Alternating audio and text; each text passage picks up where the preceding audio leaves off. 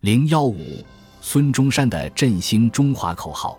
孙中山和以他为代表的革命党，以五族共和、五族平等之建国主张取代他们早先提出的建立单一的汉民族国家的主张，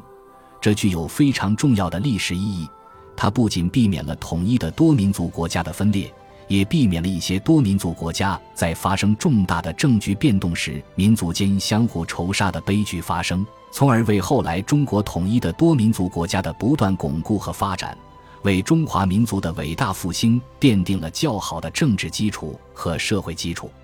尽管后来袁世凯窃取了革命的胜利果实，但南京临时政府所确立的五族共和、五族平等的建国方针还是被他继承了下来。四月二十二日，也就是袁世凯继任南京临时大总统后不久，他在发布的大总统令中重申：现在五族共和、反蒙、藏、回、江各地方。同为我中华民国领土，则蒙、藏、回、江各民族，即同为我中华民国国民。中华民国的成立是中国近代民族国家建立的重要标志。其一，新成立的中华民国用近代的民主制度取代了封建的专制制度，用人民主权取代了专制王权。从前的臣民变成了公民，每个人都有参与国家事务管理的权利。中华民国临时约法就明确规定，中华民国之主权属于国民全体。第二条，零幺五，孙中山的振兴中华口号。孙中山和以他为代表的革命党，以五族共和、五族平等之建国主张取代他们早先提出的建立单一的汉民族国家的主张，这具有非常重要的历史意义。它不仅避免了统一的多民族国家的分裂。也避免了一些多民族国家在发生重大的政局变动时，民族间相互仇杀的悲剧发生，从而为后来中国统一的多民族国家的不断巩固和发展，为中华民族的伟大复兴奠定了较好的政治基础和社会基础。尽管后来袁世凯窃取了革命的胜利果实，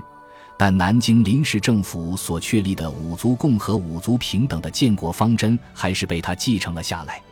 四月二十二日，也就是袁世凯继任南京临时大总统后不久，他在发布的大总统令中重申：现在五族共和、反蒙、藏、回、江各地方，同为我中华民国领土，则蒙、藏、回、江各民族，即同为我中华民国国民。中华民国的成立是中国近代民族国家建立的重要标志。其一。新成立的中华民国用近代的民主制度取代了封建的专制制度，用人民主权取代了专制王权。从前的臣民变成了公民，每个人都有参与国家事务管理的权利。中华民国临时约法就明确规定，中华民国之主权属于国民全体。第二条，零幺五，孙中山的振兴中华口号。孙中山和以他为代表的革命党，以五族共和、五族平等之建国主张取代他们早先提出的建立单一的汉民族国家的主张，这具有非常重要的历史意义。它不仅避免了统一的多民族国家的分裂，也避免了一些多民族国家在发生重大的政局变动时，民族间相互仇杀的悲剧发生，从而为后来中国统一的多民族国家的不断巩固和发展。为中华民族的伟大复兴奠定了较好的政治基础和社会基础。尽管后来袁世凯窃取了革命的胜利果实，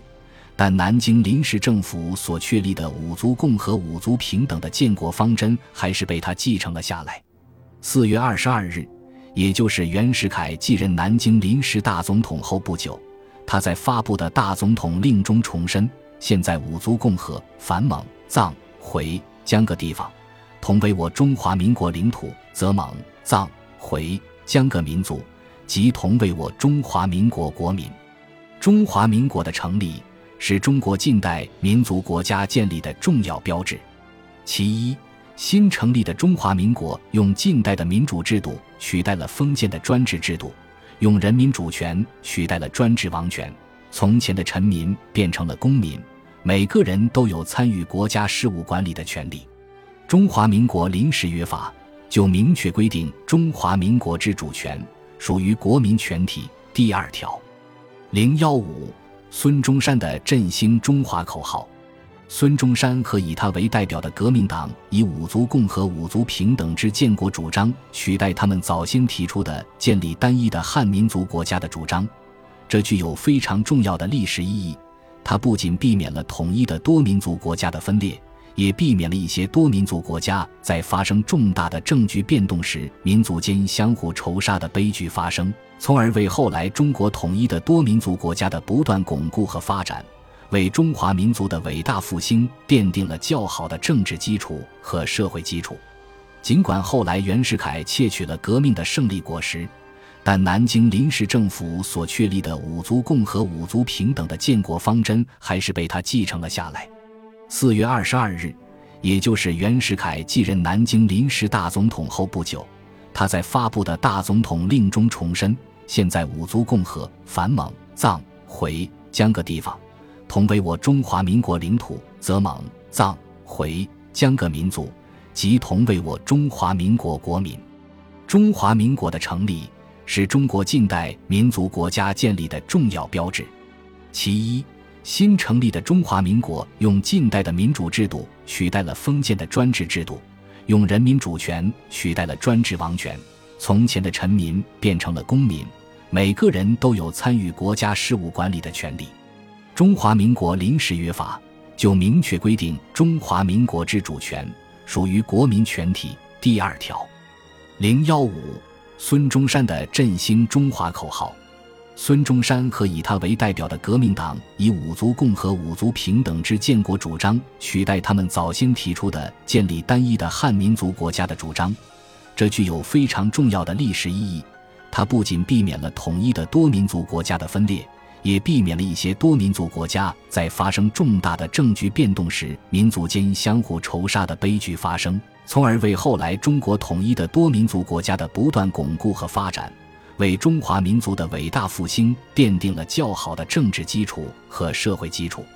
尽管后来袁世凯窃取了革命的胜利果实，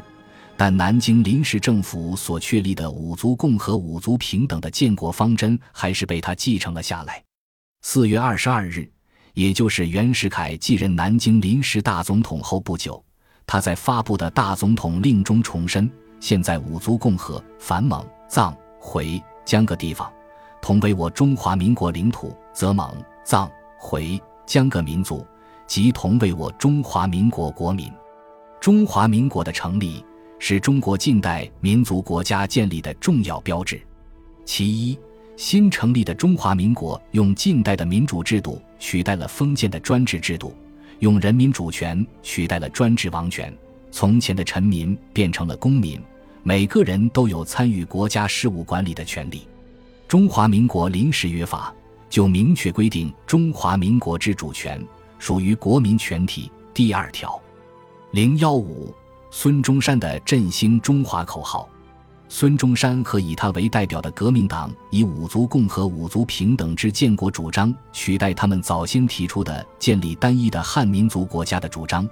这具有非常重要的历史意义。它不仅避免了统一的多民族国家的分裂，也避免了一些多民族国家在发生重大的政局变动时，民族间相互仇杀的悲剧发生，从而为后来中国统一的多民族国家的不断巩固和发展。为中华民族的伟大复兴奠定了较好的政治基础和社会基础。